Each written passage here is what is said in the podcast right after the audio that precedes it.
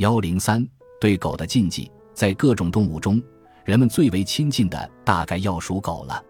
狗生性忠厚，忠于职守，忠于主人。主人家再穷再潦倒，狗也不舍弃而去，故而狗成为狩猎、畜牧、守护的主要参与者。它曾被许多民族奉为祖先，这在诸多资料中可以得到证实。蒙古族、哈尼族、拉祜族、满族。苗族都忌食狗肉，否则以为不吉。这些民族不食狗肉的禁忌本身带有神圣性，人们恪守禁忌便具有纪念始祖的意义，同时，也是以一种禁止的行为来求得氏族的认同，强化全部族的凝聚力，带有整合社会的效应。在这里，我们顺便提一下 E.H. 利奇的观点，他通过人类的分类系统论证了人们不愿食狗的原因。他说。在英国的口语绘画中，人与狗被视为同类，人类与狗是伙伴，狗是人类之友。然而，人和食物是对立的范畴，人是不能吃的，所以狗也不能吃。通过禁吃狗肉，人类强化了禁止吃人这个文化的法则。视狗与人为同类，和我国许多民族奉狗为祖先，本质上是一致的，也就是禁忌吃食狗肉的原因是同一的。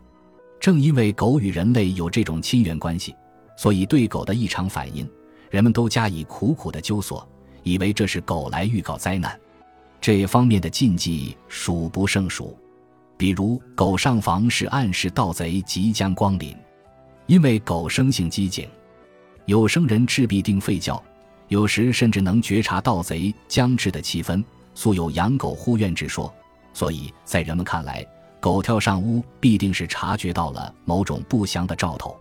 狗在货物上小便，主物价贵，需有所积住，以备不测。狗在墙上打洞，则表示将有凶事，不是地震之类造成屋塌人亡的灾难，就是主人将被杀死的祸事，且需加以提防。狗咬青草，表示将发洪水，需早备舟楫，觅取生路于洪波间。狗如作揖，则必有横祸降临。因为狗通灵性，见到人家有横祸，故向神灵祈求保佑。有些地方以猪、猫、狗失主入家作为家道隆衰的吉凶之兆，猫至为吉，猪狗至为凶。猫去处，主家道兴隆；猪狗去处，则主家境贫穷衰落。更有智者之见，以狗至为吉，猪猫至为凶。猪来穷家，狗来富家，猫来孝家。狗至处，赵家道龙兴日盛；猪至处，主贫穷；猫至处，主家人着孝服，有丧事。狗夜间凄厉长嚎，谓之狗哭。因这声音与平时相异，又发于深夜，人们虽以为狗看见恶鬼或是预知凶兆所致，于是当成死人、火灾、盗窃、吵架等或是将临的预兆。浙江余姚、湖南一带以为狗哭肇事将有死丧事发生。安徽一带则说狗哭为肇事水灾，浙江湖州一带又说是肇事火灾，还有一些地方当作是被盗征送的前兆。其实，狗哭是狗夜晚发出的要求交配、吸引异性狗的信号。狗的另一生理现象是褪毛，俗以为先从腿上和先从头上退都是不吉利的。俗谓狗褪毛，先进腿，发大水，先退腰。油饼火烧吃一遭，先退腚，主人性；先退头，主人丑。有的地方以为先退腰也不好。